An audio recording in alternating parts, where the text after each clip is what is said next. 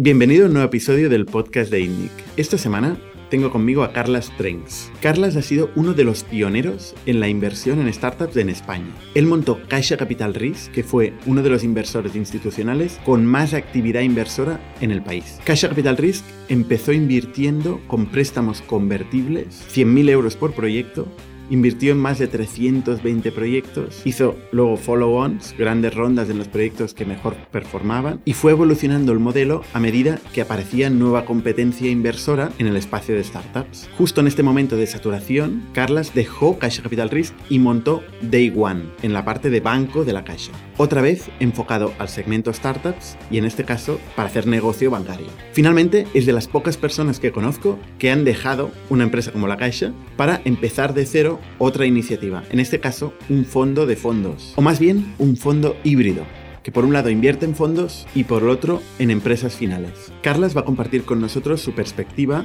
de cómo ha encontrado los proyectos, qué proyectos han sido los que más retorno le han devuelto, cuál es su perspectiva de los mercados, de la evolución de Europa como entorno emprendedor y en definitiva pues nos va a dar un punto de vista distinto a lo que habitualmente tenemos aquí, que tenemos la visión del emprendedor. El podcast de esta semana es posible gracias a vosotros, los miembros del canal de YouTube de ITNIC, que os suscribís financiando con 15 euros cada mes y que además os permite acceder a los contenidos internos que realizamos en ITNIC tanto a nivel de charlas internas o formaciones, como los pitch de los emprendedores, como reflexiones de los CEOs o de los ejecutivos de ITNIC que participan muchas veces en fireside chats, en debates, etcétera, que hacemos internamente en ITNIC. Y el otro sponsor que hace posible este podcast es Factorial, el software de recursos humanos que permite olvidarte de la burocracia, de los papeles, de las aprobaciones, de los managers, de las vacaciones, de los variables,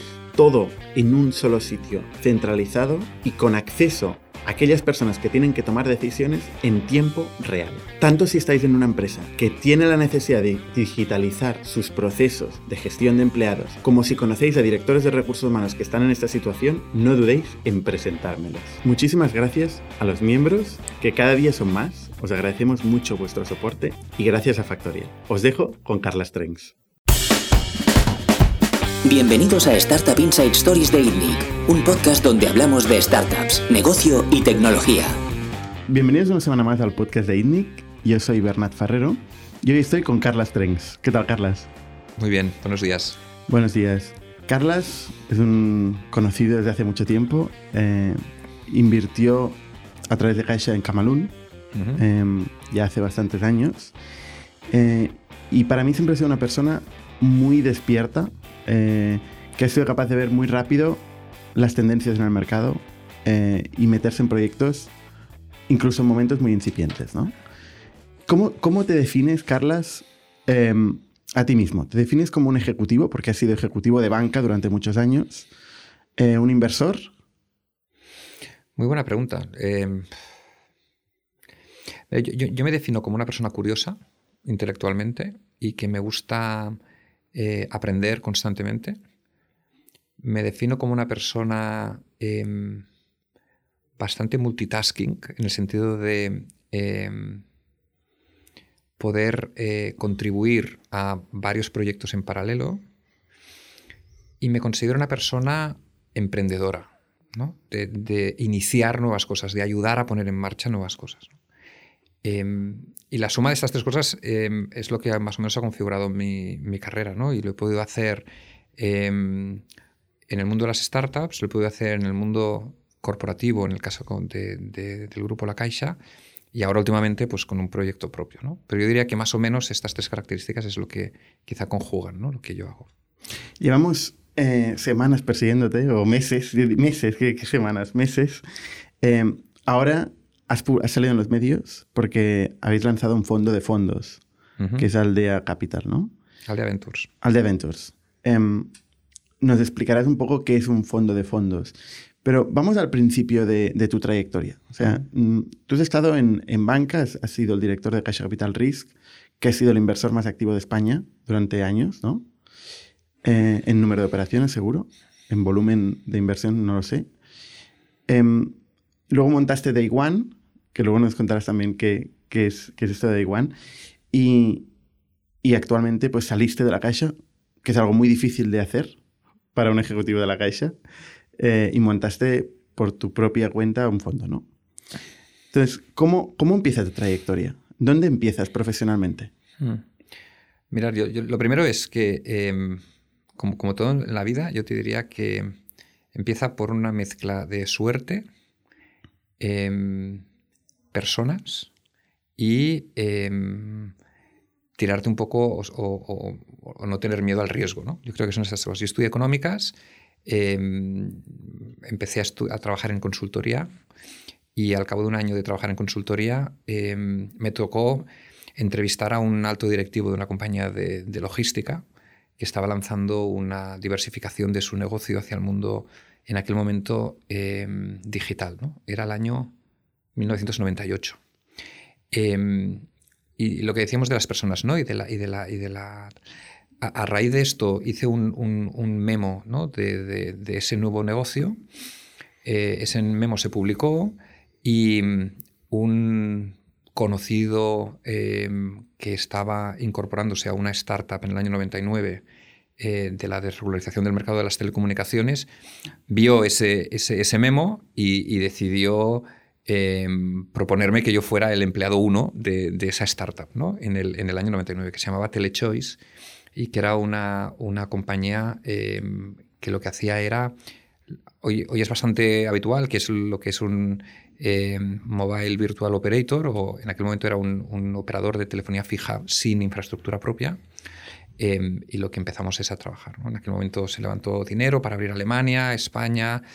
Y yo, digamos que me metí en el mundo startup sin saberlo, eh, con 24 años, eh, con 25, con, con pues hoy empezando, abriendo la puerta, ¿no? Y, barriendo, ¿no? En ese sentido.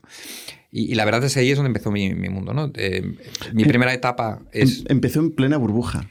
No, previo a la burbuja porque fue en el, en el, en el 98. De mm. hecho, esta, esta compañía lo hizo muy bien, levantó una serie de 6 millones de euros em, con fondos alemanes eh, y españoles. Abrimos Alemania, España, Portugal cumplimos el business plan para levantar una serie B, pero lo que le pasó a esta, a esta compañía es que cuando llegó a levantar la serie B, eh, la primera burbuja de Internet, la del, la del, año 99, pinchó y entonces el mercado se secó. ¿no? Entonces lo que tuvimos que hacer fue hacer una reestructuración total del, negocio. ¿no? Vendimos Alemania, cerramos Portugal, nos centramos en España, nos centramos en tener una compañía rentable. Esta compañía la fusionamos con un pequeño operador de Madrid y finalmente la vendimos a una compañía cotizada en, en UK. Este periodo duró cuatro años, ¿no? Pues desde que yo tenía 25 a los 29 y fue como mi primer máster, ¿no? En, el mundo de, las startups, ¿no? Entraste como Strategic Planning Director. Exacto. Bueno, em, empecé como empleado uno, ¿eh? es decir, el, que montaba las mesas del IKEA, y, pero luego me dediqué a, todo, ¿no? Eh, era la persona de al lado del director general. De hecho, en ese entorno fue cuando yo conocí a Didac Lee.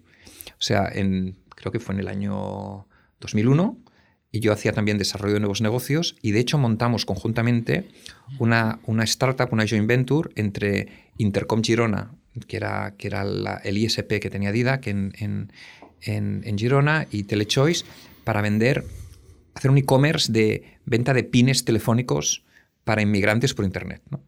Em, y a raíz de eso es cuando conocí a Didac, ¿no? Y, y por eso cuando salí de, de Telechoice, cuando vendimos, Em, me incorporé como pequeño socio en Intercom con, con Didac para ayudarle a lanzar la incubadora de, empresas en, Girona. Entonces ahí en Intercom Girona. En Intercom Girona. No Barcelona. En Intercom Girona, exacto. que, se separaron.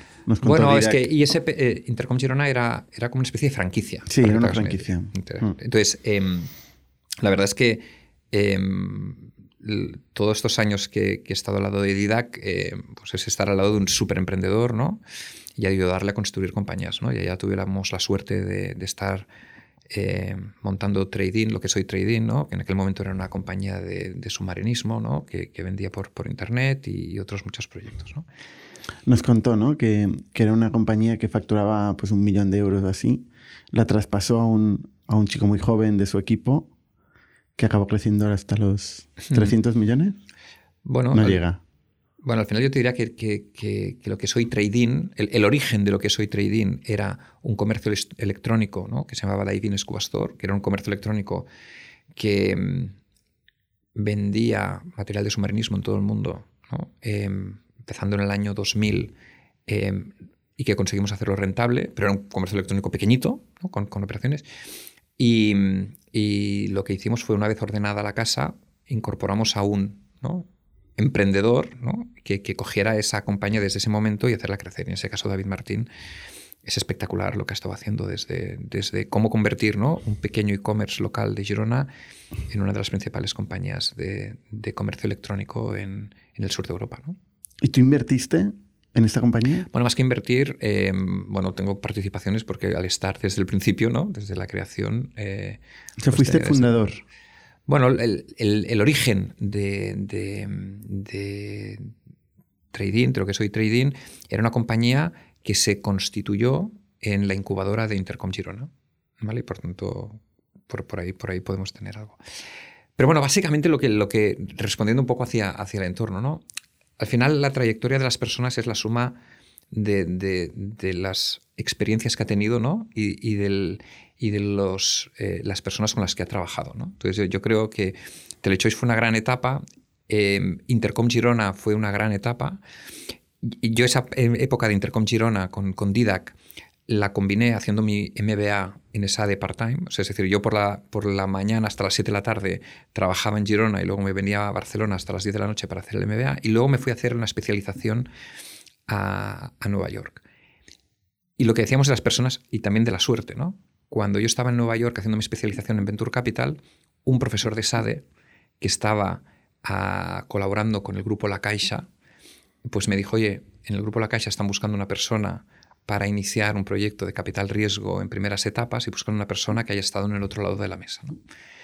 Y esa persona fue la que me puso en contacto con la Caixa ¿no? y, y a través de aquí es donde, bueno, pues iniciamos el proceso yo me incorporé para, para, para Caixa Capital Risk, ¿no? Y para montar Caixa Capital Risk. ¿Te incorporaste ya como director de Caixa Capital Risk? Más que como director, es que Caixa Capital Risk no existía. Es decir, era como una... Esto lo, montó, lo montó o sea, de hecho, em, el, el, gran promotor de, de, Caixa Capital Risk, que es el que fue presidente de la Caixa, Ricardo Fornesa, que le pidió al director general de Caixa Holding, que era Marcelo Armenter, que la Caixa tenía que jugar un papel en el año 2004, o sea, parece que fue ayer, ¿no? Pero en el año 2004, hace 16 años, no había prácticamente dinero privado que invirtiera en, innovación y tecnología en primeras etapas, ¿no? Y, en aquel momento el, presidente de, la Caixa tuvo la visión de, em, de bueno, pues que esta entidad tenía que jugar un papel ¿no? en ese entorno. Entonces le pidió al, director general de, la división de, de, equity, ¿no? que era Marcelino, pues que lo pusiera, ¿no? Entonces, hay una anécdota muy curiosa, ¿no? Que Marcelino siempre dijo que, oye, pues me parece muy bien, voy a empezar a hacer inversiones de 100 millones. Y, el presidente le dijo, no, no, 100 millones no, 100 mil euros ¿no? en, en, compañías. Y entonces, eh, lo que se decidió en aquel momento, yo creo que acertadamente, ¿eh? es que dentro de la casa no había know-how interno ¿no? para poder hacer operaciones de 100.000 euros. Y, y, entonces buscaron fuera, ¿no? Y buscaron gente que hubiera estado justamente antes en el mundo startup, ¿no? Que hubiera estado en la parte más operativa y yo tuve la suerte, otra vez más, ¿no? de, cruzarme en el camino pues, con este profesor de SADE, con esta oportunidad y poder empezar mi carrera profesional en, en Caixa en 2004. Un entorno muy distinto de, de imagino, la incubadora de Girona con Didac Lee, ¿no? con emprendedores que empiezan desde cero sin ningún tipo de estructura. ¿no? Mm. O sea, yo te diría, em, la, la, experiencia en Caixa Capital Risk ha sido una gran experiencia de lo que se denomina intraprendimiento. ¿no? Es decir, Em, y yo no puedo estar más que agradecido ¿no? a la confianza que me dio Marcelino em, para, para, desarrollar gran parte de mi carrera profesional en, en, en, esa, en esta casa. ¿no? Em, porque al final montar proyectos, como tú dices, dentro de estructuras tan consolidadas y con tanto prestigio como, como, como la Caixa, bueno, tiene unas externalidades muy potentes. ¿no? Eh, tienes volumen, ¿no? tienes capacidad de llegada a los sitios, ¿no? Eh, tienes sinergias con diferentes otros negocios. Y tienes luego otras restricciones, ¿no? es decir, es un entorno corporativo, es un entorno muy formal, muy de procesos, ¿no? Eh, donde necesitas... Lento. Sí, más que lento, yo te diría que al final, mira, hay una, hay una cosa, cuando yo me incorporé a Caixa Capital Risk, aprendí una palabra ¿no? del vocabulario que se denomina oxímoron. Yo me quedé así, dije, dice, no, tú, tú, tú en realidad eh, tienes un oxímoron. ¿pero qué es un oxímoron? Un oxímoron es cuando tú pones dos palabras contrarias juntas, ¿no?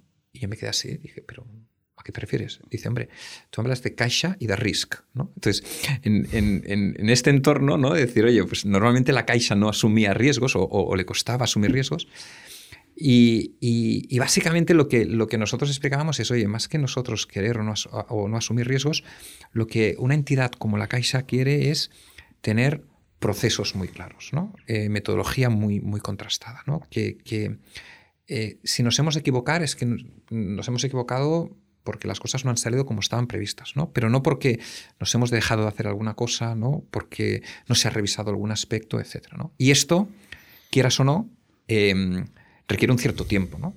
Si además esto lo linkas con volumen, ¿no? que nuestra aspiración era jugar un elemento tractor e invertir en un número relevante de proyectos ¿no? en, España, eh, bueno, pues te, pues te obligaba a que pues no podías ver a un emprendedor y escribirlo en talón, ¿no? sino que necesitabas hacer un, un proceso en, en, este entorno. Eh, hablando de suerte, o sea, tú ya desde un inicio, cuando entras en, en trading, eh, realmente ya tienes casi la vida resuelta, no la vida resuelta, pero quiero decir, desde un punto de vista de inversión, eh, haces una primera, tienes una primera gran participación que, crecerá muchísimo, que repartirá dividendos y que te funcionará muy bien. no, no, para nada. Es decir, yo diría que para nada, ¿no? Es decir, em, yo nunca he sido un inversor con participaciones mayoritarias en, proyectos, ¿no? a excepción ahora del último, que es el de Aldea, que es, que es el que yo estoy conjuntamente con mis socios impulsando. ¿no? Yo, yo he sido siempre, me he sentido ¿eh? un acompañante de emprendedores ¿no? y por tanto una persona, eh, yo siempre he dicho, ¿no? un buen número dos, ¿no? una buena persona que esté al lado del de el, promotor ¿no? de, muchos proyectos y este ha sido el caso de Trading. Pero más allá de esto, yo siempre digo lo mismo. Em, nunca el objetivo de montar una compañía es ganar dinero o, hacerte rico. Es decir, em, está muy bien, ¿eh? No, no, pero, pero, te lo digo, pero, te lo digo, con toda la transparencia del mundo, ¿no? Em, cuando Didac eh, se asoció con un petit boutique ¿no? de, de, para, para, poner en marcha eh, Dive en aquel momento, lo que se perseguía era, oye, pues, pues una oportunidad, ¿no? Que era, ostras, el, el mundo del e-commerce estaba eh, explotando, el, mundo del e-commerce lo que puso de manifiesto era que no tenía ningún sentido, ¿no? Que productos iguales se vendieran a precios distintos en geografías distintas, ¿no? Cuando a través de un clic, ¿no? Y 24 o 48 horas podías tener el mismo producto en distancia. Y lo que hizo Didac fue, eh, con esta visión, crear, crear un negocio. E, evidentemente queríamos hacer un negocio que creciera, rentable ¿no? y escalable. ¿no? Y la consecuencia de todo esto, si lo haces bien, pues oye, pues es al final como socio pues puedes tener dividendos, ¿no? Yo diría, ni en el menor de los sueños nos pensábamos que aquella pequeña butiga sería lo que es a día de hoy trading, ¿no? Yo, yo creo que esto, uno, es un proceso de 22 años. Claro, por eso digo. es un proceso de 22 años, por tanto, lo que yo hiciera en el año 1999 o 2000, mm, pues, pues con respecto a lo que es a día de hoy trading, no, no, no tiene nada que ver y, y por tanto, planes a 20 años vista te, pueden variar muchísimo. Pero sí que lo que teníamos, eh, yo te diría, una visión es de construir algo con ambición y bien hecho. Yo, creo que cuando tú intentas hacer algo con ambición y bien hecho, y lo haces de forma diversificada y por tanto lo haces en varias cosas, al final los resultados suelen, suelen llegar. ¿no? ¿Fue tu primera participación en un negocio emprendedor? Mm, bueno, no, mi primera participación fue, fue Intercom, ¿no? Es decir, mi. El, el, que evolucionó exactamente, hacia, ¿no? hacia trading. Al final evolucionó. No, de todo lo que se creó en aquel momento. Mira, Intercom lanzó, yo creo que 10 o 12 compañías, ¿no? Eh, la que más eh, éxito ha tenido por, de largo ha sido trading. Muchas cerraron y otras las vendimos eh, por, por, cantidades relativamente modestas o, o, en alguna incluso ganando algo, algo, algo de dinero, ¿no? Pero, pero al final, cuando tú inviertes en 10, ¿no? Pues tú cinco fallan, seis fallan, ¿no? Dos, tres te devuelven el dinero, ganas algo y tienes una normalmente que, te funciona muy bien. ¿no? Este, este fue un poco nuestra experiencia en este. Oye, este y, viendo esta influencia de emprendedores arrancando proyectos, ¿no te planteas arrancar un proyecto? ¿Por qué te vas al lado inversor? Mira, al final, em, yo creo que todo el mundo tiene que. O sea, primer punto, yo creo mucho en, en los equipos. ¿no? Es decir, la, figura del solo entrepreneur es, es, es, es dura. Muy dura, muy dura, ¿eh? porque al final sobre todo, por ejemplo, cuando la gente em, simplifica ¿no? las, las, trayectorias vitales, suele tender a ver las, las trayectorias como una línea recta. ¿no? Es decir, usted empezó aquí, hoy está aquí arriba, ¿no? pues un señor se imagina ¿no? una trayectoria lineal ¿no? entre, entre los dos puntos. Em, la vida de un emprendedor, el puedes hablar con cualquiera, es una vida de altos y bajos constantes. ¿no? entre la vida y la muerte. Y, y hacer esto solo es, es, es, muy duro. ¿no? Por tanto, yo siempre he pensado ¿no? que, que, a mí me ha gustado siempre mucho el concepto de co-founders, o sea, de, como mínimo dos, dos, personas. Y luego me ha gustado mucho el, el, el concepto de, de, tú estar rodeado de, de, personas que te complementen ¿no? y, que, y que te apoyen en diferentes entornos. ¿no? Eh, ¿Por qué? Porque al final los, los, altos y bajos los pasas de forma distinta ¿no? y tienes otras visiones de hacer las cosas, complementariedades, eh, eh, etc. Entonces, em, yo, la verdad es que em, he tenido la suerte de poder ir haciendo lo que me apetecía en cada momento en los sitios que estaban. Y yo la verdad es que en la Caixa durante 17 años me he sentido un emprendedor.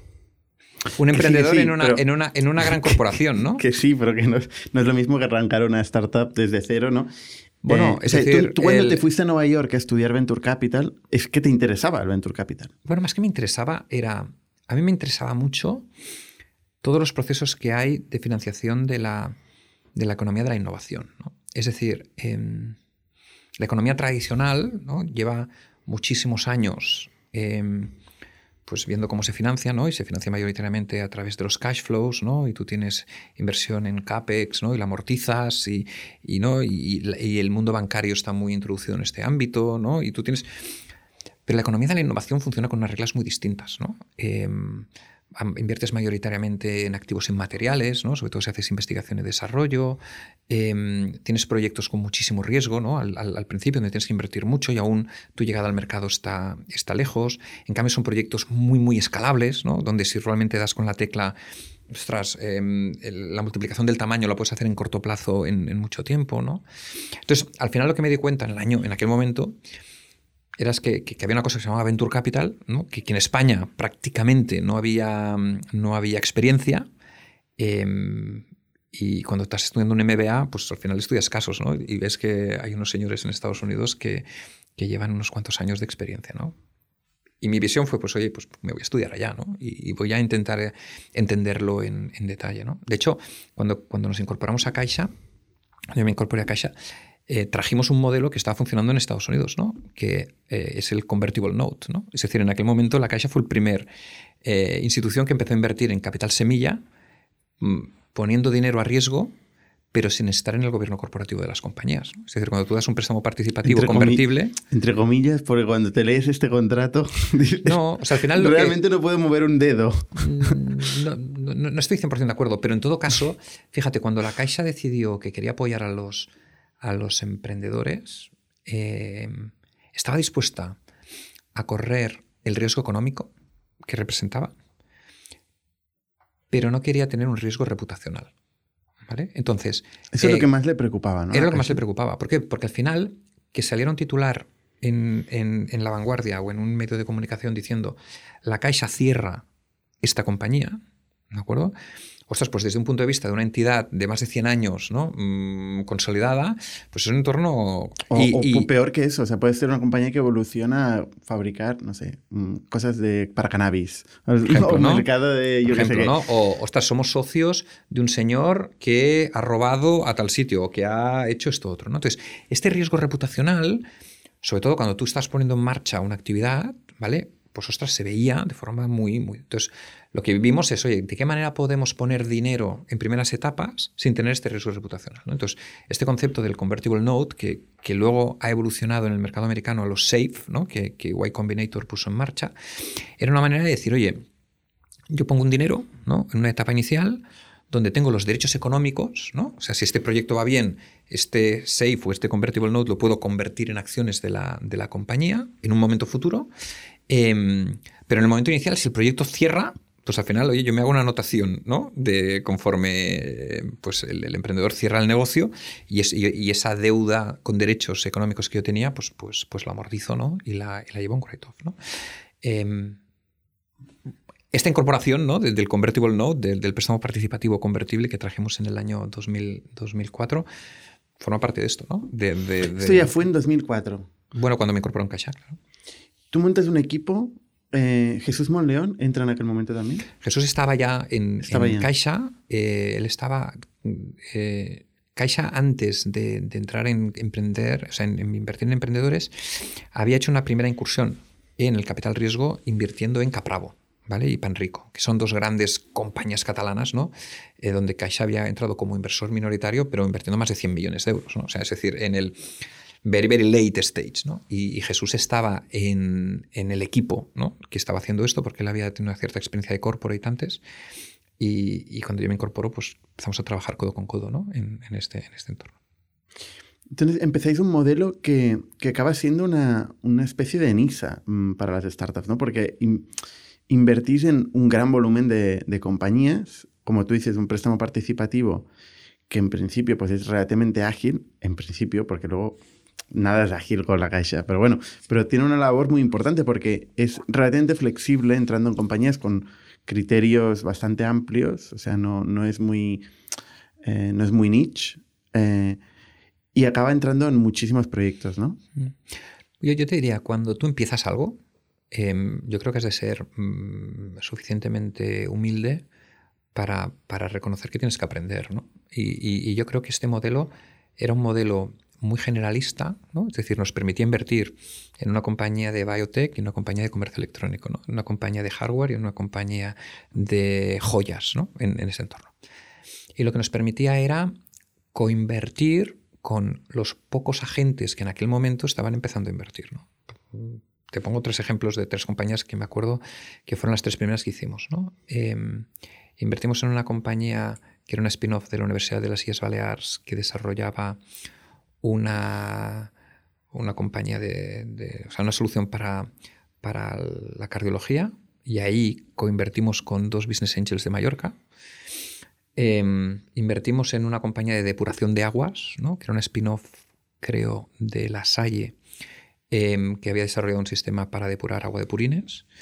Y invertimos en una pequeña compañía de comercio electrónico, ¿no? Eh, coinvirtiendo con, con, dos emprendedores que habían venido del grupo Intercom antes. Em, ¿Cuál era esta? Em, déjame pensar. Creo bueno, no, acabó siendo. Escapada rural. No. Ah. Bueno, no me acuerdo ahora. No. Eh, ¿Cómo se llama este el emprendedor? Son eh, muchas compañías. bueno, a lo largo de la vida de Caixa hemos invertido en 322. 322. O sea que no está mal. O sea, 322. O sea, haber creado un portfolio de 322 participaciones no está, no está mal, te da para aprender mucho. Entonces, ¿qué, qué nos daba este préstamo participativo? Aprender, ¿no? Nuestro primer, nuestras primeras inversiones eh, tuvieron una curva de aprendizaje enorme. ¿no? Eh, entonces, a lo largo del tiempo, ¿qué, nos dimos cuenta? ¿no? Nos dimos cuenta tres cosas. ¿no? La primera era la importancia de lo que se denomina el stage investing. ¿no? Es decir, eh, una cosa es invertir en, el primer capital semilla y otra cosa es cuando la compañía está en una serie A, ¿no? en este entorno. Entonces, lo que hicimos fue crear vehículos distintos en función de la etapa. teníamos unos vehículos de capital semilla, primero fue el capital semilla, luego fue el micro, micro 2, etcétera, ¿no? que, era, este formato más, como dicen los americanos, spray and pray, ¿no? o, sea, mm. es decir, distribuir mucho, mucho dinero y a partir de ahí ver, ver qué salía. ¿Esto se lo explicabas así a Marcelino Armenter? Más que se lo explicaba así, o sea, yo te diría que em, nosotros intentábamos poner una cierta teoría de lo que estábamos haciendo e ir construyendo en base a lo que íbamos aprendiendo. ¿no? Eh, pero cuando te decía que yo estaba súper agradecido, es que em, en esta casa nos han permitido pues, pues proponer cosas, testarlas ¿no? y, tener un cierto, un cierto impacto. ¿no? Em, y por tanto... Y, aparte, em, aparte de eso, o sea, em, funcionó desde un punto de vista de rentabilidad. Yo sé que no estamos para ganar dinero. Caixa no está para ganar dinero tampoco. Sí, sí, sí que, está, sí que está, para ganar dinero. Porque, porque Pero funcionó como, como desde un punto de vista puramente de performance, de rentabilidad. Mira, Em, te, lo digo de otra manera. Em, cuando se decide montar esta iniciativa, el primer driver que había era un driver em, de RSC. ¿vale? Cuando digo RSC, quiere decir, oye, en aquel momento la Caixa era una caja de ahorros, ¿vale? Luego, durante todo este periodo de tiempo se ha transformado, ¿eh? Y a día de hoy es una fundación bancaria y es un, y es un banco, ¿no? Pero en aquel momento era una caja de ahorros, ¿no? Y como caja de ahorros, la Caixa tenía una triple responsabilidad, ¿no? Una, una responsabilidad social, industrial y financiera, ¿no? Y por tanto, esta triple ánima, ¿no? De decir, oye, queremos hacer algo por la sociedad, queremos hacer algo por el sistema económico del país y queremos hacer algo para dar financiación al entorno, eh, tenía que funcionar, ¿no? Entonces, Em, cuando se decide montar Caixa Capital Risk y, desarrollar esta actividad, el primer driver era, oye, no hay dinero privado invirtiendo en estas primeras etapas. Ostras, si la Caixa nos ponemos a invertir en estas primeras etapas y lo hacemos de una manera consistente ¿no? Eh, a lo largo de los años, con proceso ¿no? y bien hecho, al final la Caixa tiene un cierto efecto tractor ¿no? sobre otros inversores. ¿no? Si la Caixa fechó, pues hay otros que se suman detrás. ¿no? Yo diría que este fue el principal driver, ¿no? Es decir, oye, vamos a ayudar a canalizar dinero en esas primeras etapas, vamos a acompañar a emprendedores que están empezando en un entorno que no hay dinero privado y vamos a intentar crear proceso, método, etc. Pero en paralelo a esto, oye, esto no es una subvención, ¿no? Esto es un, esto es un dinero que hemos de ser capaces de recuperar para poderlo reinvertir en nuevos emprendedores en el futuro. ¿no? Por tanto, nuestro objetivo, más que tener una TIR del 20%, del 40% ¿no? de ese dinero, era que estructuráramos un método que nos permitiera, al cabo de los 10 años, recuperar el capital con el coste del dinero ¿no? para poderlo volver a reinvertir en el sistema, ¿no? en el sector. Este era tu objetivo. Tú no tienes un objetivo de rentabilidad. Ese era mi objetivo cuando empecé. ¿vale? Y para eso, lo que entendimos perfectamente que esto funciona con un criterio de diversificación. Es decir, la única manera que tú tienes de hacer esto es invirtiendo en 80 proyectos. Es decir, si tú inviertes en... buenos, ¿Mm? que tienen una pinta. que, tienen una serie de criterios, ¿no? Que tienes una serie de criterios, que tienes una serie de, validaciones, que tú te crees al emprendedor, que esté comprometido. Que, o sea, tienes, tienes, que tener un checklist, ¿no? Pero si tú tienes, te haces tu checklist, ¿no? Inviertes en un número muy relevante de proyectos de forma diversificada, ¿qué es lo que te acaba pasando, ¿no? Pues lo que acaba pasando es que tú inviertes en nuestro primer fondo de 10 millones de euros en 80 proyectos y de estos 80 proyectos, 64 cierran. Pero sin embargo, esos 10 millones de euros, al cabo de 10 años, devuelven a la entidad 12,5 millones de euros. Entonces tú dices, oye, ¿cómo es posible que tú hayas invertido 10 millones de euros en 80 proyectos, donde, ostras, el 75%, 80% de ellos mueran y aún así tú seas capaz de, devolver el dinero con una cierta rentabilidad. Bueno, porque al final este proceso de diversificación lo que te da es que eh, de esos 80 proyectos acabas enganchando uno o dos que son lo que los americanos denominan fund returners. Y nosotros tuvimos la suerte que de, esos, de esa primera añada de Caixa Capital Semilla invertimos en Privalia. Mm. Y por tanto, la participación de Privalia sola ¿vale? nos devolvió el 85% del fondo. O sea, 8,5 millones. 8,5 millones en el fondo ese. Entonces, ¿qué es lo que en 10 años, eh? Es decir, la, participación en Privalia la pusimos, creo, en el año 2006 y la participación la vendimos en el año 2016, ¿no? ¿Cuándo invertisteis en Privalia? Yo creo que invertimos en 300.000 euros, 350.000 euros.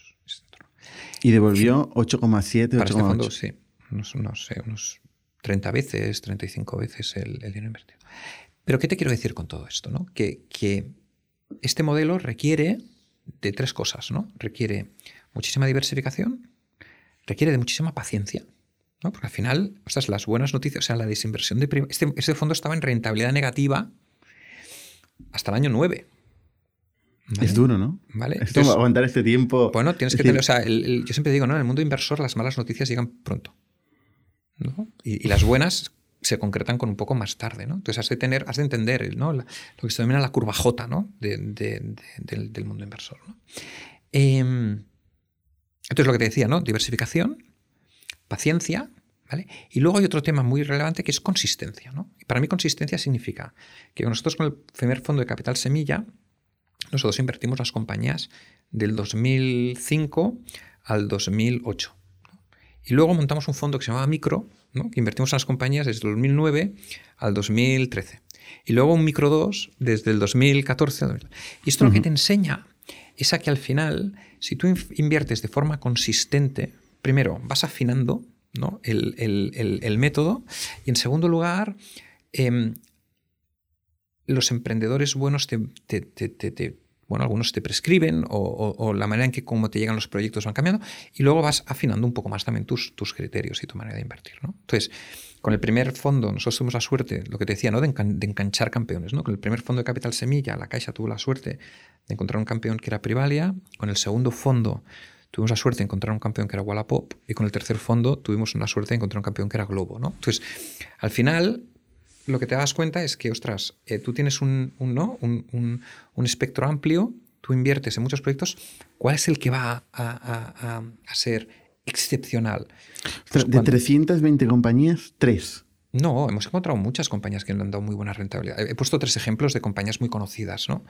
Pero estas tres compañías son tres compañías que han hecho múltiplos con respecto al dinero invertido muy, muy relevante, ¿no? Em, pero hay muchas más compañías que, te dan...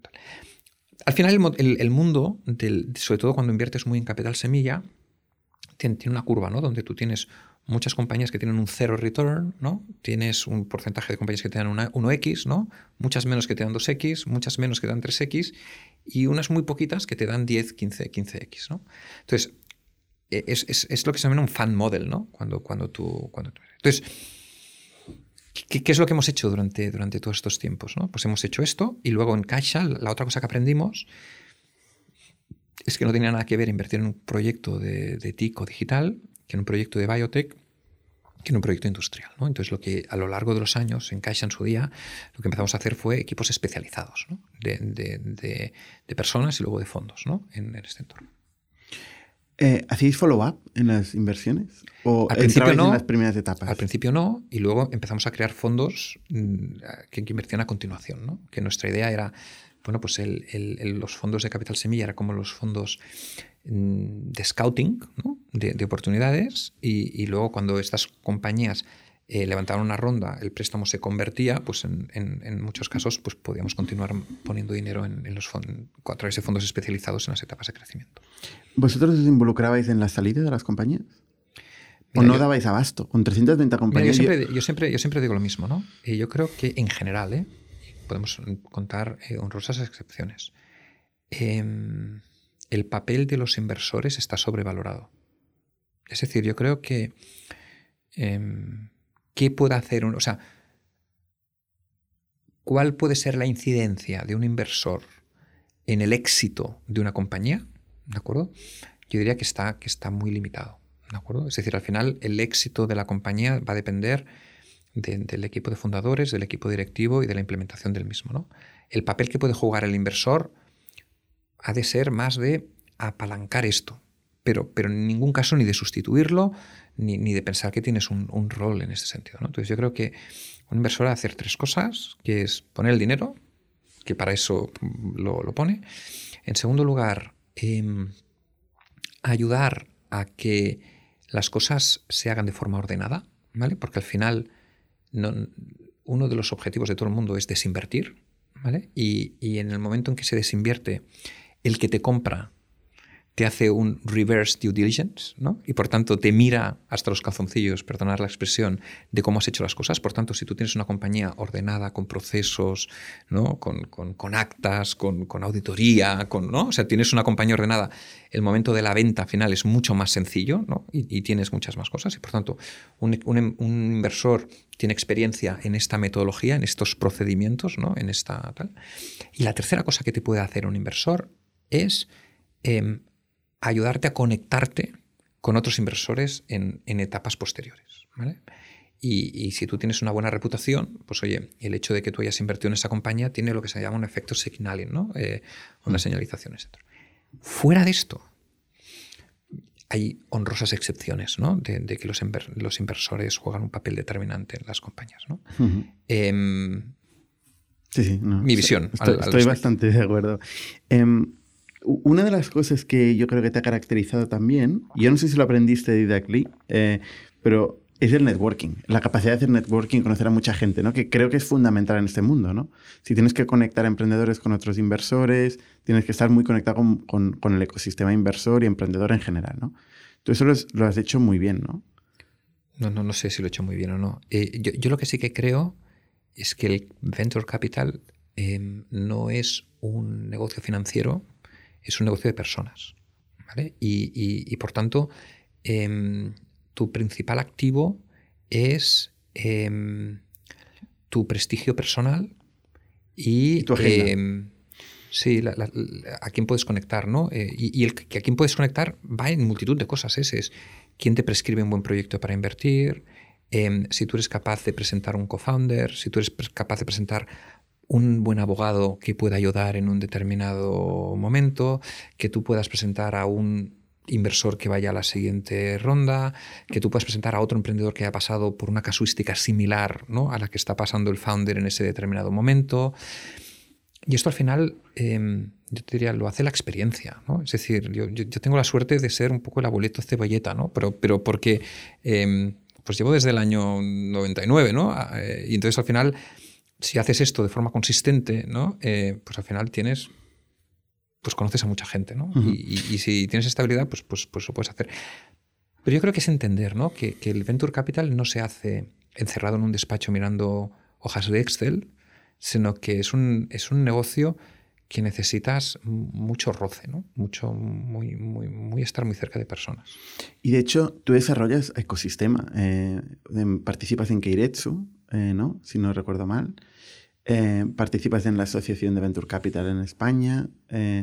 bueno, creas los, no sé si creas los premios de emprendedores. ¿Los creas tú o se hacen en la caixa, desde luego? Hmm. O sea, yo, yo, te diría que yo, yo creo que todas las personas, ¿no? Tenemos una responsabilidad más allá de lo que es nuestro, nuestro propia actividad ¿no? del, día a día y donde nos dedicamos. ¿no? Y yo al menos lo creo, ¿no? que es intentar que nuestra sociedad sea un poquito mejor en, diferentes aspectos. Y yo siempre he pensado que, más allá de la labor que yo podía hacer en la Caixa, eh, pues oye, gracias a este conocimiento de personas o este conocimiento, podía ayudar a que, a que nuestro país eh, fuera un poquito más avanzado en este, en este entorno. ¿no? Entonces, Em, propusimos no solamente en paralelo al área de capital riesgo, pues crear un premio ¿no? Em, para identificar y hacer scouting de buenos emprendedores en las 17 comunidades autónomas en España ¿no? y hacer una especie de becas La Caixa, pero para emprendedores y, que, crecieran y conectarles internacionalmente. ¿no? Y, entonces ahí puedes conectar al ministerio y puedes conectar a, varias gente ya, ¿no? O puedes intentar ayudar a que una red de business angels de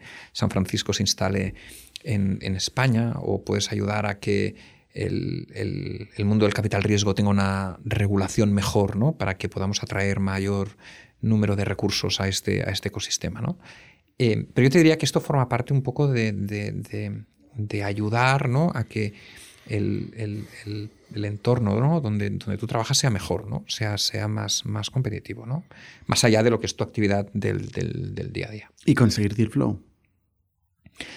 Bueno, pero al final... que es muy importante para el modelo de... Pero yo te diría, ¿qué viene antes, el huevo o la gallina? ¿no? Es decir, em, yo, no hago las cosas... O sea, es decir, yo creo que no has de hacer las cosas porque me va a dar deal flow o porque me va a dar un coinversor o porque me va a dar tal, ¿no? Yo creo que Hay es que pensar a largo plazo. Y, yo creo que es la consecuencia de, ¿no? Es decir, em, la consecuencia de tener esta red de contactos, de poder estar, si tú te vas a San Francisco con 15 emprendedores ¿no? y les conectas con gente, pues es normal que en ese momento conozcas a un emprendedor de un proyecto que te parece interesante, ¿no? Y, oye, ¿y por qué no le puedes invertir, no? Pero, pero, pero no, lo haces para conocer. O sea, yo creo que, que, todo se retroalimenta, ¿no? Y yo creo que Caixa fue muy pionera, tuvo una labor social indiscutible eh, y, y, desde ahí pues generasteis un ecosistema o participaste en la generación de un ecosistema que ha sido muy importante. Pero luego, oye, eh, pasa una cosa muy mala, que es que aparece competencia.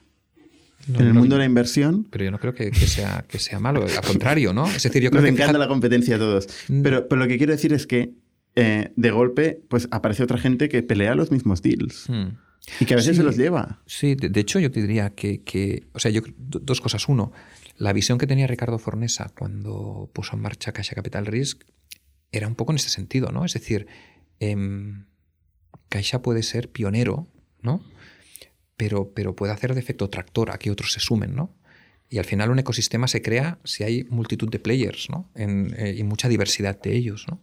Y yo creo que la realidad que tenemos en España en el año 2020-2021 versus la que había en el año 2004-2005 no tiene absolutamente nada. que ver. ¿no? Entonces está la transformación que ha sufrido ¿no? el, este entorno de ecosistema emprendedor es, es, es, es espectacular. ¿no?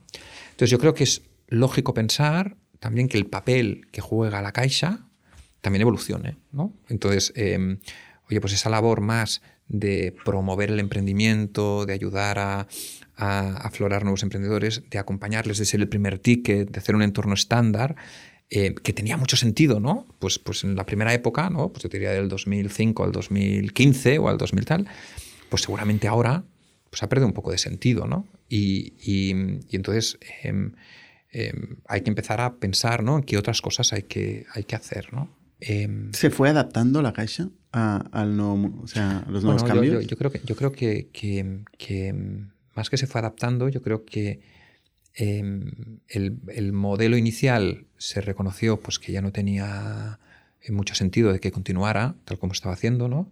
Yo creo que la Caixa en este momento está pensando ¿no? cuál, cuál ha de ser su, su, próxima, su próxima etapa. ¿no? Yo un poco me, me, di cuenta de esto en el año 2000, 16, em, ¿no? 17, y, y, entonces eso fue un poco el, planteamiento, ¿no? De intentar hacer una cierta evolución em, y al final lo que, lo que decidimos es que, que, tenía sentido, ¿no? Que, que, empezara otra etapa, ¿no? Y fue entonces cuando me moví al banco, ¿no? Para, para montar otra nueva iniciativa, ¿no? Que en este caso era de igual. El riesgo que puede llegar a tener eso es que al ser un banco con, o con condiciones complicadas, más lento y tal, eh, y que aparezca tanta competencia, pues que se puede acabar quedando con, con antiselección de proyectos, ¿no? Con unos proyectos eh, que no consiguen financiación de otros medios y con lo cual pues tienen igual menos capacidad de, de éxito. No lo sé. ¿eh? Mm. No, no, lo sé. O sea, yo diría ahora la, la, realidad de Caixa ahora hace ya tres años que... Que, que, no están en Caixa Capital. Que, la, que llevan, que llevan otros, otros, otras personas. Pero yo te diría que yo creo que tiene todo, este, esta labor de pionero continúa teniendo, teniendo sentido, ¿no? Es decir, no, absolutamente. a día de hoy no tiene la misma dificultad levantar dinero en una ronda semilla en, un proyecto digital que en un proyecto de deep tech. ¿No? Por ejemplo, ¿no? que es que el time to market es mucho más lejos, ¿no? O, el ámbito de la salud, ¿no? Donde em, también el, time to market ¿no? y el entorno regulatorio es muy complicado, hace que el dinero privado pues, sea bastante reacio ¿no? a invertir en primeras etapas. ¿no?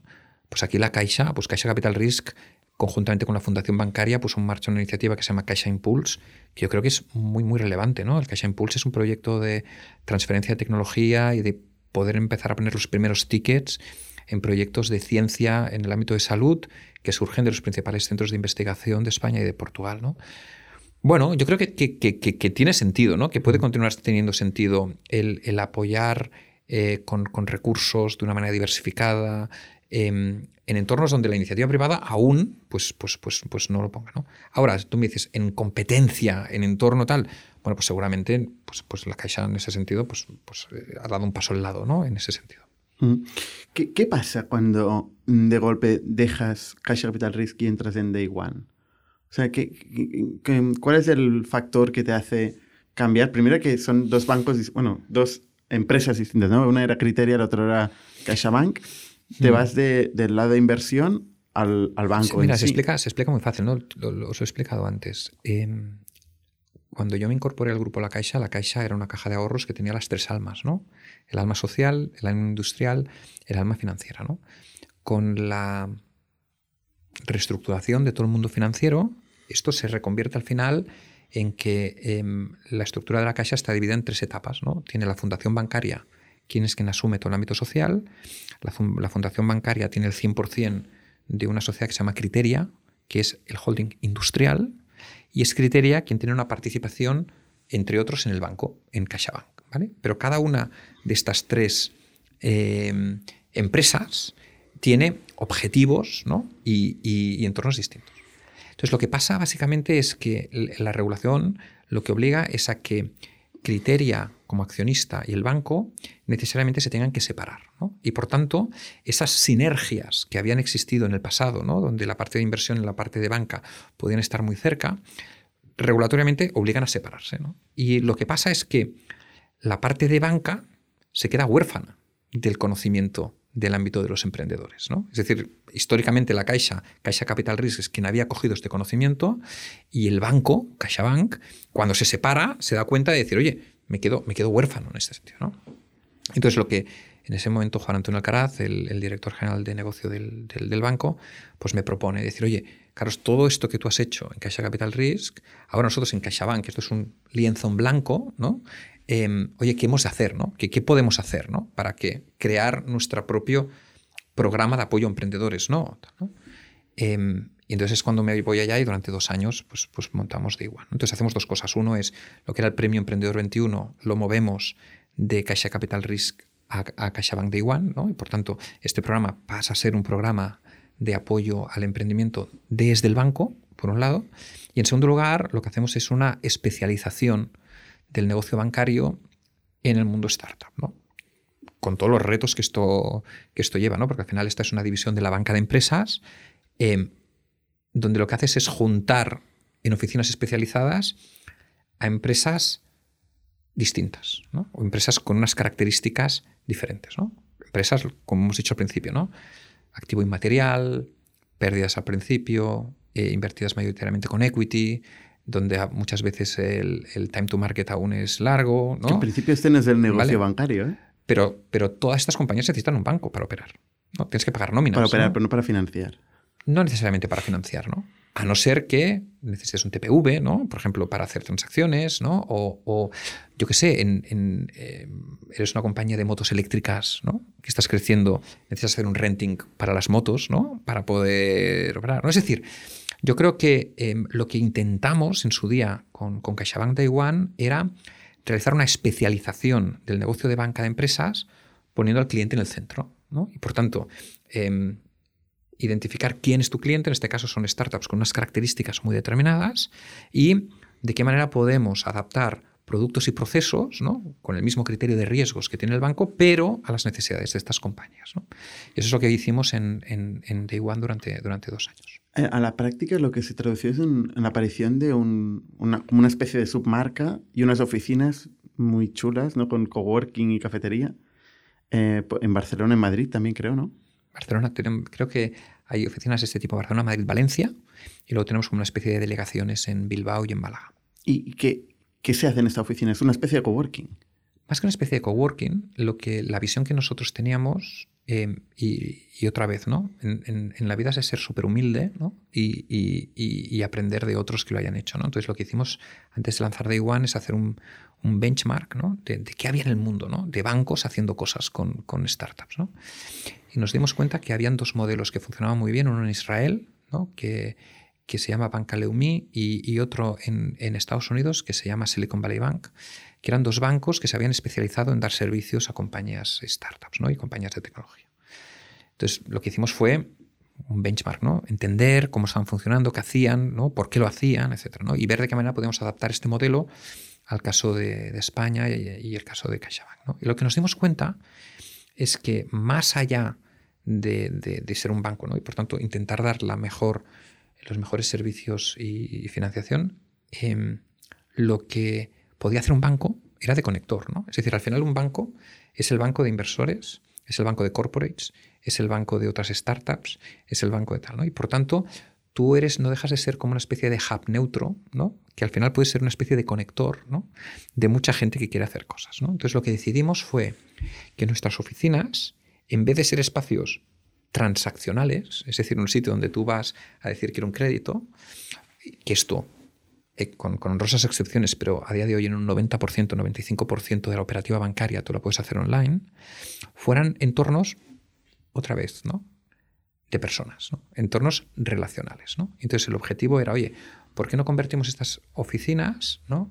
en espacios donde pasen cosas? ¿no? En espacios donde se puede hacer un consejo de administración, ¿no? en espacios donde una startup puede hacer una junta general de socios, ¿no? un espacio donde podamos hacer una charla sobre... ¿Se hicieron consejos de administración? Muchos. ¿Sí? Muchos. Claro, tú piensas que muchas startups tienen oficinas pequeñitas, ¿no? Algunas trabajan en coworkings, ¿no? Entonces, tú tienes que hacer un consejo de administración, ¿no? Los coworkings encantados con vosotros, ¿no? No necesariamente, porque al final nosotros no, Es decir, no, era ni una línea de negocio ni algo que, que No, hiciéramos de es forma... gratis, es gratis, ¿no? Bueno, más que gratis, es decir, un cliente nos pedía, oye, ¿nos puedes dejar esta sala para hacer esto? Lo, lo hacíamos, ¿no? Un, cli- un Hombre, cliente que la Caixa tiene 500.000 clientes, ¿no? No te creas, en el ámbito de, de- startups yo creo que debemos tener, bueno, hace un año, ¿eh? que no Tiene que ser startup. Tienen que ser clientes de Day One, tienen que, tener que ser clientes de esta marca, ¿no?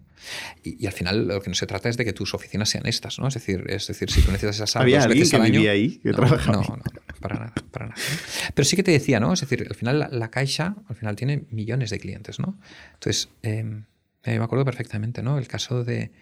eh, me di cuenta del valor que teníamos nosotros como Caixa cuando un gran cliente como era Indra ¿no? nos dijo, oye, eh, estoy buscando invertir en una compañía de drones. Em, No quería hacer su consejo de administración ahí, ¿no? no. Oye, eh, mi, mi director de innovación le gustaría estar en contacto con algunas compañías de, de- de software de drones, ¿no? ¿Tú, tú conoces alguna, Carlos? Y yo hice algo así como decir, bueno, vamos a hacer una cosa. Me voy a la base de datos, ¿no?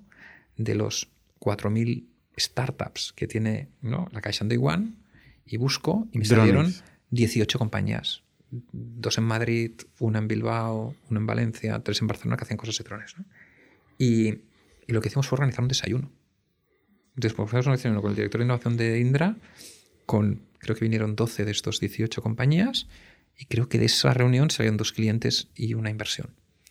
O sea que, que- que al final ese entorno relacional, ¿no? Ujú. Yo creo que, que- que- que era un poco lo que intentábamos hacer en, en, en Day One, ¿no? Eh, y yo estoy muy contento, ¿no? De, de- del ala porque se hizo. Oye, yo, yo conozco varios ejecutivos de la Caixa. eh, lo que no conozco es gente que se vaya de la Caixa. O sea, esto es, es, es duro irse de la Caixa. O sea, tiene mérito. Se vive bien. Al menos económicamente. Bueno, al final yo, yo creo que hay dos cosas, ¿no? Es decir, la, la Caixa es un... Yo hecho esto, he estado 17 años y por tanto no puedo decir más que buenas palabras, ¿no? De, de- de- es mi casa y yo siempre digo, ¿no? mi familia siempre me dice, coño, tú sientes los colores, ¿no? O, o tú sentías los colores, ¿no? Em, pero sí que es verdad que em, los entornos corporativos son entornos complejos para lanzar nuevas iniciativas. ¿no? Entonces, em, yo tuve la suerte de que me dejaron lanzar nuevas iniciativas en, en Criteria, ¿no? Y lancé Caixa Capital Risk y montamos muchísimas cosas allá. Tuve la suerte de poder incorporarme a CaixaBank y, y que me dieran la responsabilidad de lanzar Day One, ¿no? Y de, y de poner en marcha esta nueva iniciativa. Pero yo con 46 años me veía y decir, ostras, durante 20 años más voy a continuar haciendo esto, ¿no? O, o- o creo que, que- que- que- puedo tener impacto fuera de esto, ¿no? Y, y al final la reflexión fue esta, ¿no? Es decir, oye, si a los 46 años, tienes dos opciones, ¿no? O, o ya te jubilas en, en la calle y por tanto continúas otros 20 años, o, o sales en ese momento y lo, y lo montas, ¿no? O te hay gente que se prejubila en este tipo de cosas. Pero con Y 46 es que me, no, se me ¿eh? queda muy lejos de Con eso. 46 no. Y, y- y- para mí, además en la vida que, que- que todos vamos a llevar, yo creo que este entorno no está. ¿no? Entonces yo, yo lo que pensé es, o sea, yo creo que después de estar muchísimos años con emprendedores, con gente que se lanza, con gente tal, pues oye, llega un momento que es tu momento, ¿no? De, de hacerlo, ¿no? Y al final, como todo en la vida, has de tener la, la- la idea, la oportunidad, los socios, ¿no? Y, y que se crucen todos y entonces ahí montarlo, ¿no? Y, O sea, y te, eso te es lo que vas, baja voluntaria. Sí. Sí, sí. Y montas Aldea. Aldea es un fondo de fondos. Bueno, el DEA es lo que se denomina más bien, se denomina un hybrid fund, ¿no? Un, fondo híbrido. Otra vez, ¿no? O sea, di- di- diciendo lo mismo, en la vida hay que aprender y lo que hicimos fue hacer un benchmark, ¿no? Es decir, irte a ver qué hay en el mundo, ¿no? En entornos que están más avanzados de donde estás tú, ¿no? Entonces nos dimos cuenta de tres cosas, ¿no? Lo primero es em, que la tecnología ha sido el driver de creación de valor en el mundo en los últimos 10 años y lo va a continuar siendo los próximos 10 años. ¿vale? Eh, la creación de la tecnología, el uso de la tecnología está provocando la disrupción de absolutamente todas las industrias. ¿no? Y cuando hay disrupción hay creación de valor. Por tanto, teníamos muy claro que había que invertir en tecnología, ¿de acuerdo? En ese entorno. Ahora bien, esta, esta disrupción de la tecnología va en, en base a olas de innovación, ¿no? Es decir, cuando nosotros montamos trading, la ola de la innovación era el comercio electrónico, el, Internet y todo esto. Luego vino, ¿no? La siguiente ola vino más con la parte del, cloud y del SaaS. Es decir, oye, ¿cómo, incorporamos. Nuevos- Y nuestra visión es que la gran próxima ola que viene es todo el ámbito del deep tech, ¿no? Es cómo tecnologías profundas que ya existen, como la inteligencia artificial, la computación cuántica, el blockchain, etcétera, em, van a transformar las industrias y la manera en la que estamos haciendo las cosas. Em, por tanto, nu- nuestra primera tesis era, ostras, queremos invertir en esta próxima ola. La, segunda tesis que teníamos era, este ámbito de la inversión em, es un ámbito que geográficamente ya es el mundo. Es decir, em, cuando nosotros empezamos en el año, hace 20 años, tú podías tener una, una visión de inversión local. De, de qué pasaba cerca tuyo. ¿no? Y en esta parte del mundo lo que nos hemos dado cuenta es que estamos hablando ya de regions. ¿no? Entonces, em, el, el mundo de, de las startups y del venture capital ya no habla de las, de las inversiones de Barcelona o de, o de España o de tal, sino que básicamente el mundo se divide en Estados Unidos, em, Europa y Asia. ¿no? Estados Unidos pesa aproximadamente el 47% de la economía de la innovación mundial, Asia un 30% y Europa se ha quedado atrás, ¿no? alrededor del 16%. Pero para nosotros Europa claramente es el mercado que tiene mayor potencial de, de- de crecimiento ¿no? los próximos 10 años. ¿no? Por tanto, nosotros teníamos muy claro de que queríamos invertir en, en- en- en la próxima ola de innovación y que queríamos hacerlo en Europa. ¿no? Y Europa como mercado. ¿no? No, no tiene pinta, ¿eh? O sea, por los últimos números de crecimiento, Europa está bastante Yo creo- tocada, ¿eh? No, no estoy de acuerdo. ¿No? No. No, ya, luego te explico, ¿eh? pero, Ojalá. pero, pero el Europa, desde un punto de vista de la economía de la innovación, em, primero, no es un continente homogéneo. Es decir, eh, Europa en realidad, No. desde un punto de vista de la economía de la innovación, son alrededor de 18 hubs. ¿no?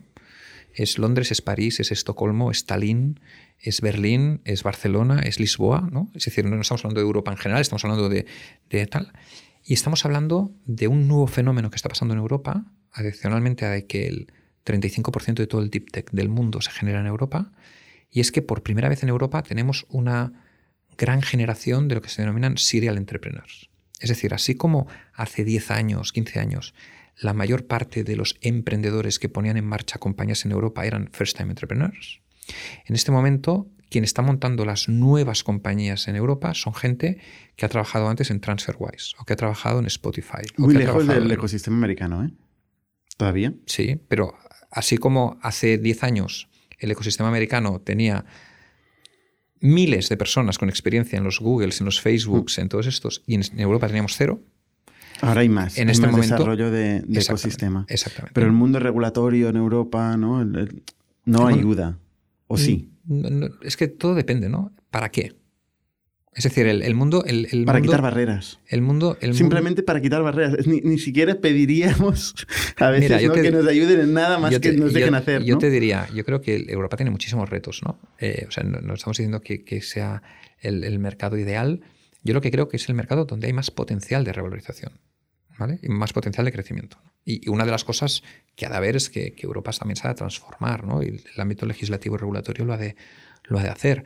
Eh, pero para mí era un tema de que Europa con Israel pesa el 16% de la economía mundial desde el punto de vista de innovación y yo creo que perfectamente en 10 años puede ser el 25%. ¿no? Y por tanto, esos nueve Israel es un puntos, outlier ahí. eh, Totalmente. Sí, pero, pero, pero yo te diría que, que cada vez está más, más, más ligado. ¿no? El otro día estaba con un fondo en Berlín que está fundado por tres israelíes, especializado en deep tech. Es decir, el, el mundo empieza a ser más líquido, ¿no? mucho más conectado ¿no? en, en, en todo esto. Eh, em, no me has contado lo que es un hybrid fan, ¿eh? Es- Esto es lo que te explicaba. Entonces, lo que te decía era, uno, em, Deep Tech, segundo, Europa como mercado, y el tercer punto es que nosotros queremos invertir en capital semilla. ¿no? Entonces, el capital semilla, em, si tú quieres invertir en Deep Tech y quieres invertir en Europa de forma capilar, ¿no? en estos 18 hubs, no lo puedes hacer tú. O sea, es imposible que Carlos Trenks o Carlos Trenks con aldea, con, ocho personas, sea capaz de tener exposición y conocimiento a lo que está pasando en inteligencia artificial, blockchain, ¿no? computación cuántica, SaaS, eh, cloud computing, en, toda Europa en este sentido. ¿no? Entonces, ¿qué hemos hecho? Aldea al final es un fondo que nosotros lo hemos denominado híbrido, porque al final su- sus recursos los dividimos en dos partes. El 50% del fondo, lo que nosotros actuamos es como LP, como inversor de más de 20 micro-VCs en toda Europa. Más de 20 fonditos de capital semilla especializados en una geografía, una tecnología o una industria. 20 fondos liderados por lo que nosotros denominamos la nueva generación de gestores de Venture Capital. Gente con un conocimiento y una profundidad en determinados campos muy especialista. Estos gestores, ¿no? a los cuales nosotros somos inversor relevante en sus fondos, construyen un portfolio de más de 700 compañías en etapa semilla. ¿vale? 700 compañías divididas en las diferentes geografías, en diferentes industrias, en diferentes tecnologías. Y ahí es donde nosotros dedicamos el 50% de los recursos. 30 millones de euros. 50 millones de euros. ¿En total es de 100 millones el fondo? El fondo es de 100, hemos hecho un ah, first closing de 60 y ahora ah, durante los próximos meses vamos a acabar de completar los otros 40 millones de euros. Entonces, de los 100 millones que vamos a tener, 50 los ponemos aquí y los otros 50 lo que hacemos es invertir en los best performers de estas 700 compañías. Directamente. Directamente. ¿no? Y por tanto, participando en las series A y series B de las mejores compañías de estas 700. ¿Os permiten, eh, os, reservan el derecho de prorata? Mira, se dan dos cosas, ¿no? Aquí, una es em, que estos fondos son pequeñitos y por tanto eh, ellos tienen una capacidad limitada de hacer follow-ons ¿no? en, en, las diferentes rondas, ¿no? Y por tanto, lo que nos reservan es eh, cuando ellos no pueden acudir en el follow-on en etapas posteriores, el que nosotros podamos acudir en su nombre. ¿no? Esta es una parte. Esto hay que recogerlo contractualmente, ¿no? Sí, Porque... sí.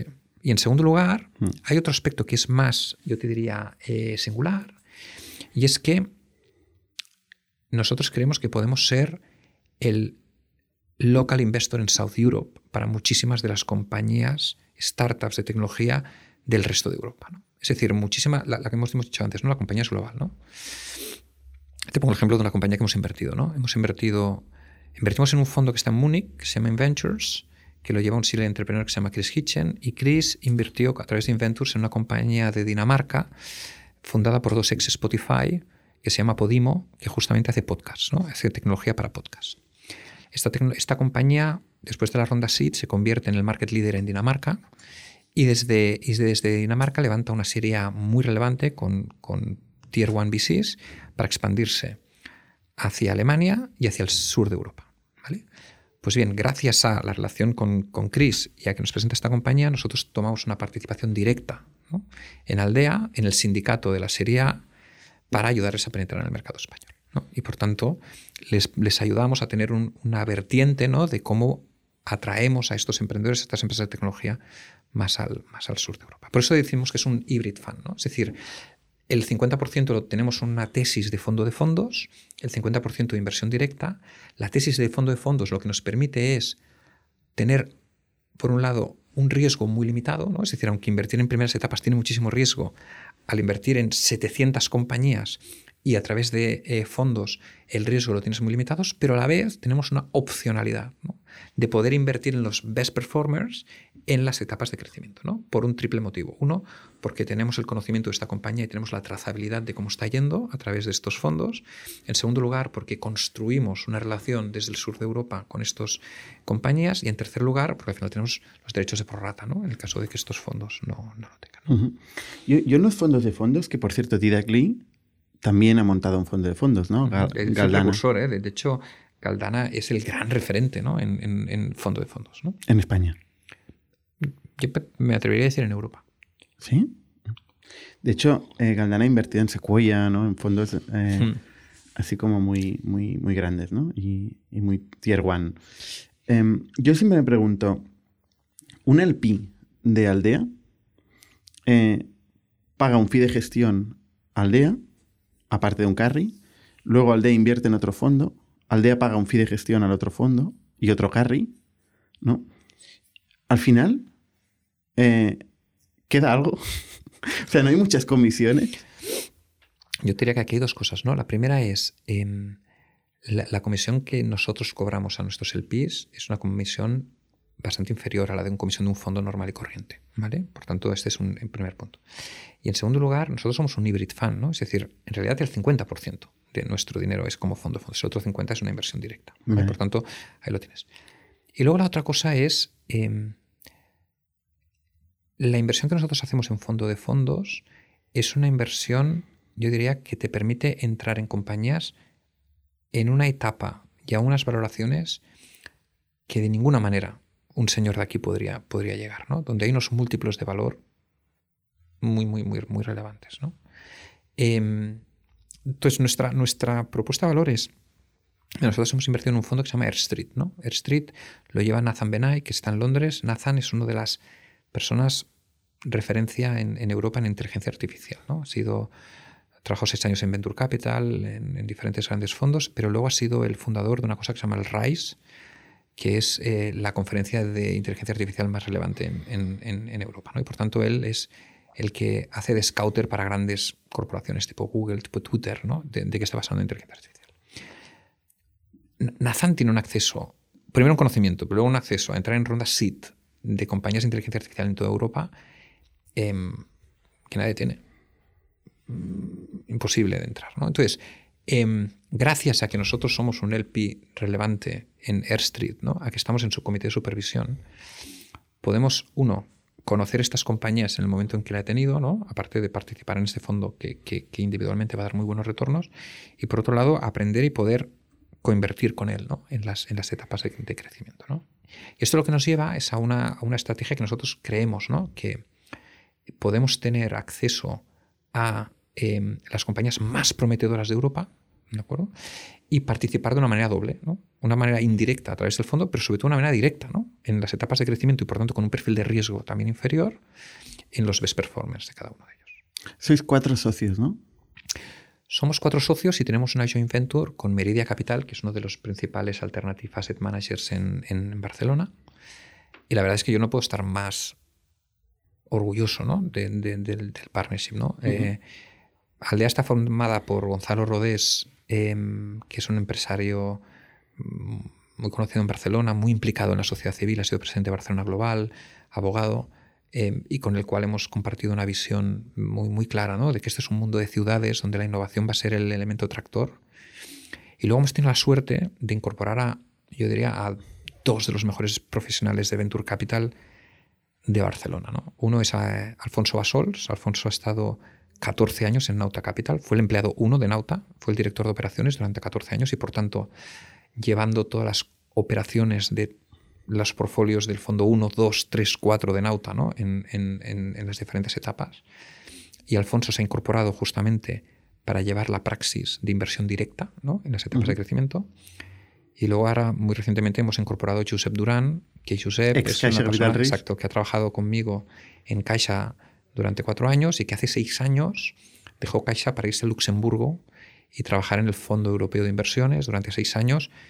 Y el Fondo Europeo de Inversiones es el, el gran inversor institucional en venture en Europa. ¿no? Y por tanto, otra vez, ¿no? metodología, contactos, experiencia ¿no? para, para invertir. ¿no? Con lo cual yo creo que el equipo de Aldea conjuga ¿no? Em, una ambición ¿no? de hacer un proyecto único europeo desde Barcelona con la suma de, yo diría, los mejores profesionales, ¿no? que, con los que tienen más experiencia. ¿no? Yo creo que hay pocos equipos de venture en, este momento que lleven más años de experiencia en, más casas en, este momento. Me acuerdo, hablando con Josep Durán, que la información que tiene el, el FEI, el Fondo Europeo de Inversiones, sobre los fondos es brutal. Bueno, como son un LP, tienen acceso evidentemente a todo. Y de hecho todos, porque es eh, una institución europea, ¿no? Y, y, es transparente, con lo cual tiene que publicar eh, los datos de rentabilidad. Em, ¿Cuáles son las métricas de un fondo para que vosotros invertáis? ¿qué es un buen fondo en términos económicos? Es una buena pregunta. Mira, em, nosotros llevamos ocho fondos invertidos en este momento y nos hemos, nos hemos mirado 160 más o menos en toda Europa. ¿no?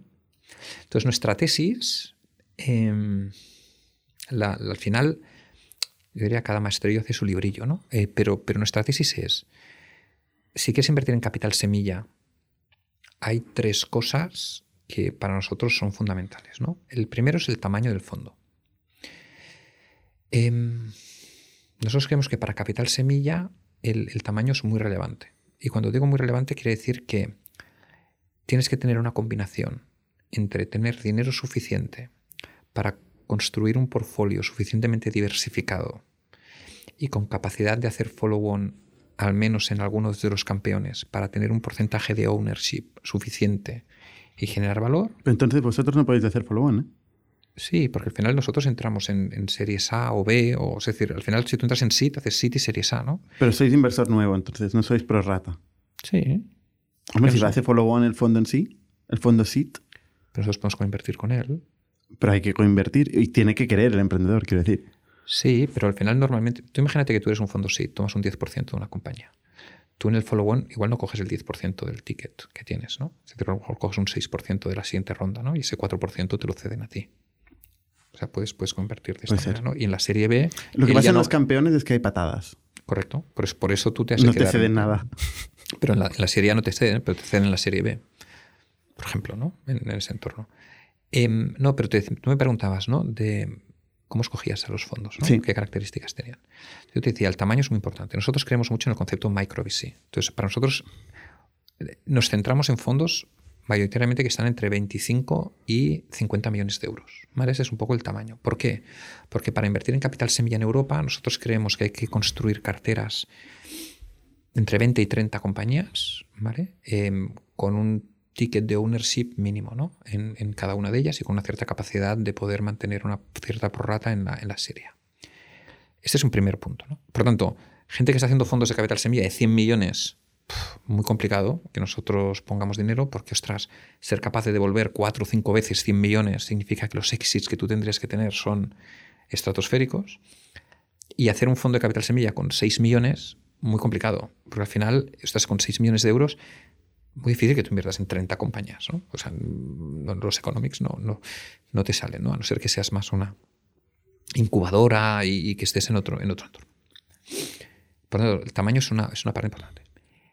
Para nosotros el segundo punto es el track record personal del, del, gestor. ¿no? Es decir, nosotros nos preguntamos tres cosas cuando analizamos al gestor. ¿no? Es, em, ¿esta persona tiene un acceso a deals diferencial respecto a lo que hay en el mercado? ¿O tiene que ir a competir por los deals eh, exactamente igual que cualquier otro señor que está en el mercado? ¿no? Por lo tanto, ¿tiene acceso o no tiene acceso? En segundo lugar, este señor tiene un conocimiento específico en la industria donde invierte que le permite discernir el trigo de la paja ¿no? en, en todos los deals que hay. Y en tercer lugar, ese señor tiene las conexiones adecuadas con los Tier 1 VCs que son los que van a hacer los follow-ons en el futuro o no. Y esas son las tres cosas que nos fijamos, ¿no? Es decir, te pongo otra vez el ejemplo de Nathan, ¿no?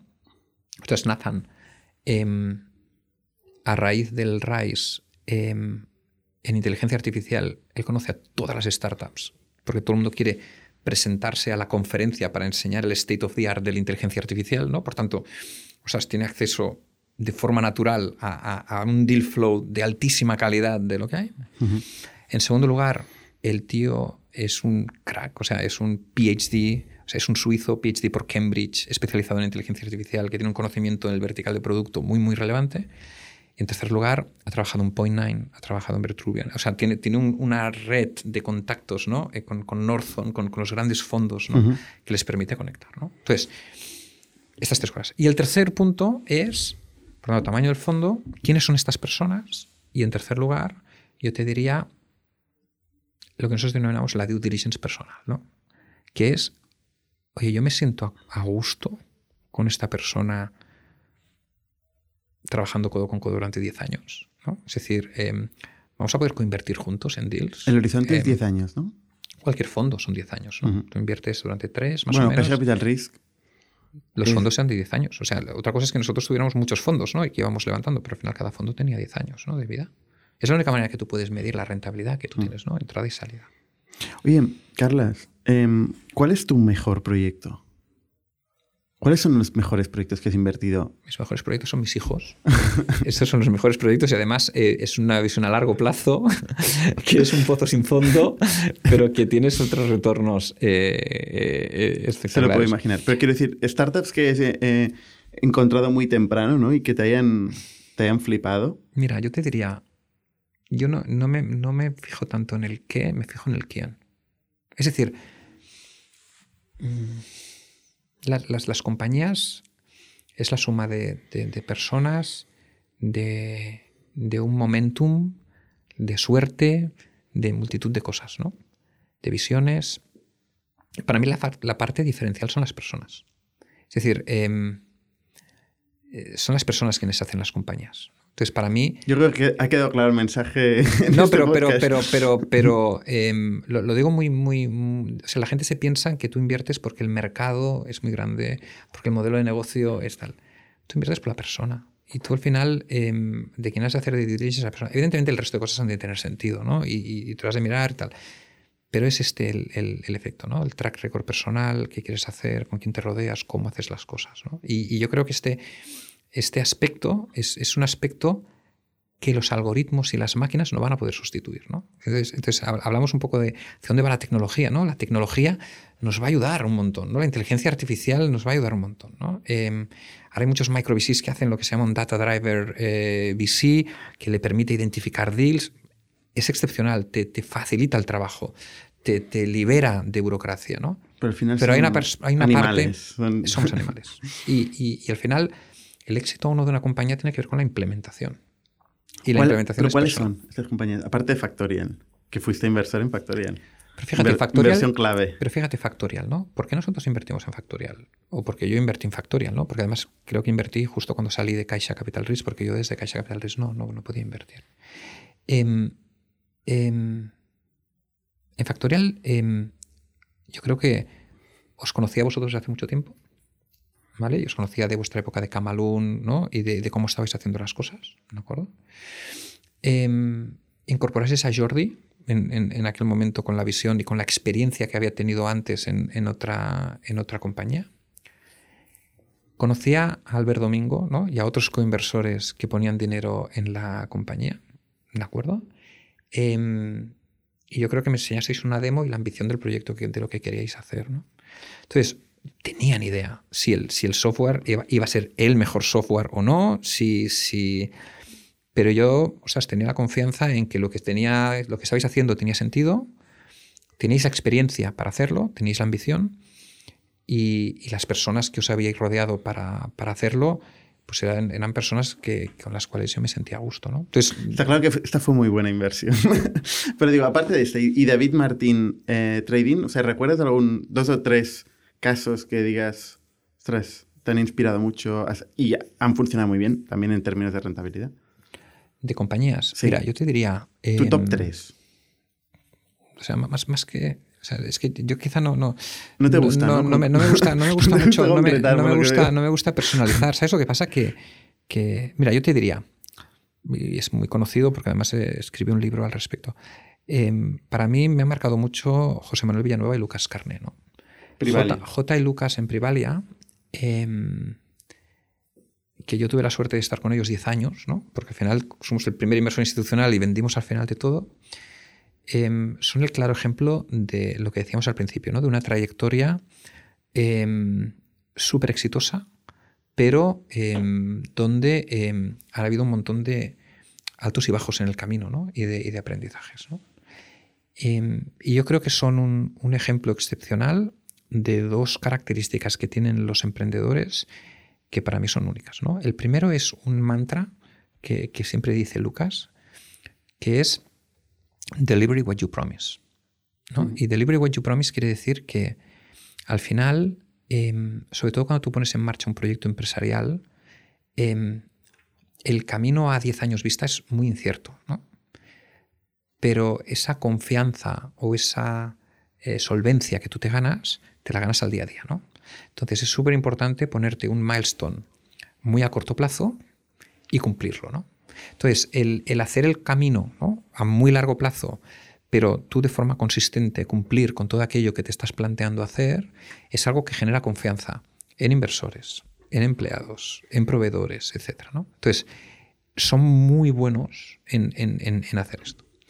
Y en segundo lugar, yo creo que son otro ejemplo de compañía donde em, la relación de las personas es muy, muy relevante.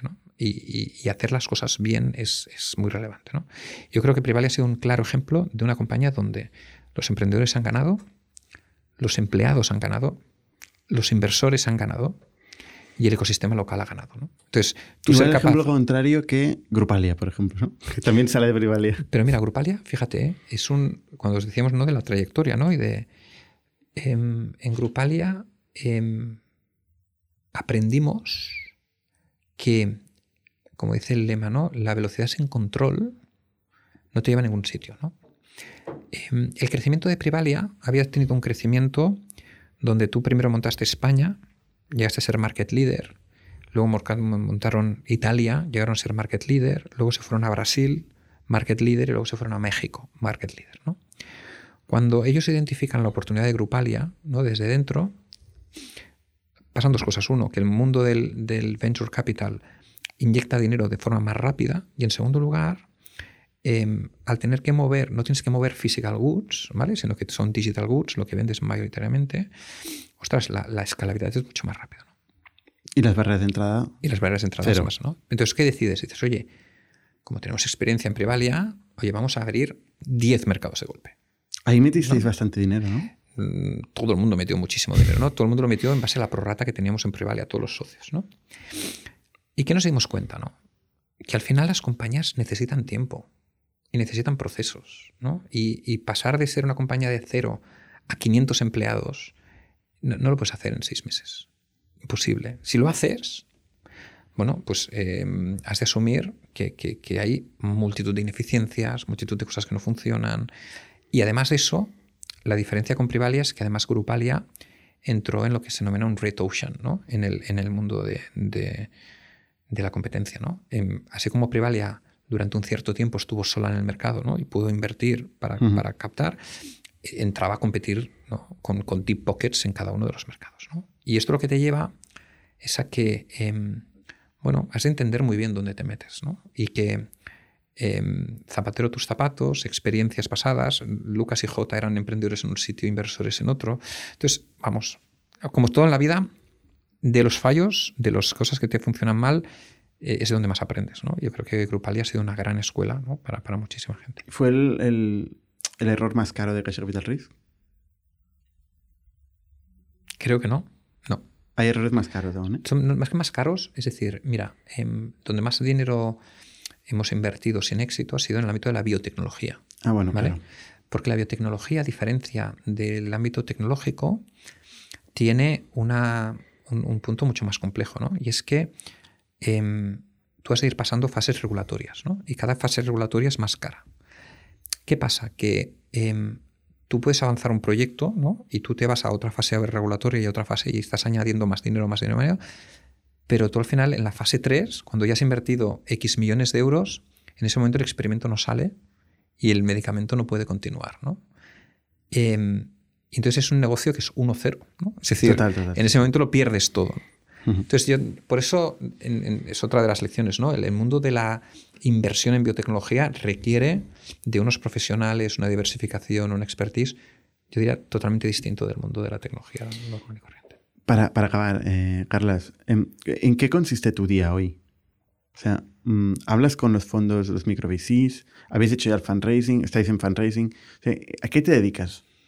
Ya no estás en una institución, en un edificio corporativo, pues trabajas desde tu casa. No, no, tenemos una oficina fantástica y, dentro de lo que cabe. Eh, yo diría, em, mi, día a día, cuando podamos volver a viajar, se repartirá en tres partes. ¿no? Hay una parte que es de estar presente en los diferentes ecosistemas de Europa, ¿no? y por tanto, todos estos micro en los que hemos invertido, es muy importante establecer relaciones personales con ellos, ¿no? y por tanto esto quiere decir que si tienes 25 micro repartidos por 12 ciudades europeas y los has de ver dos veces al año, pues al final has de pasar un cierto tiempo ¿no? viajando y, y, Y comiendo.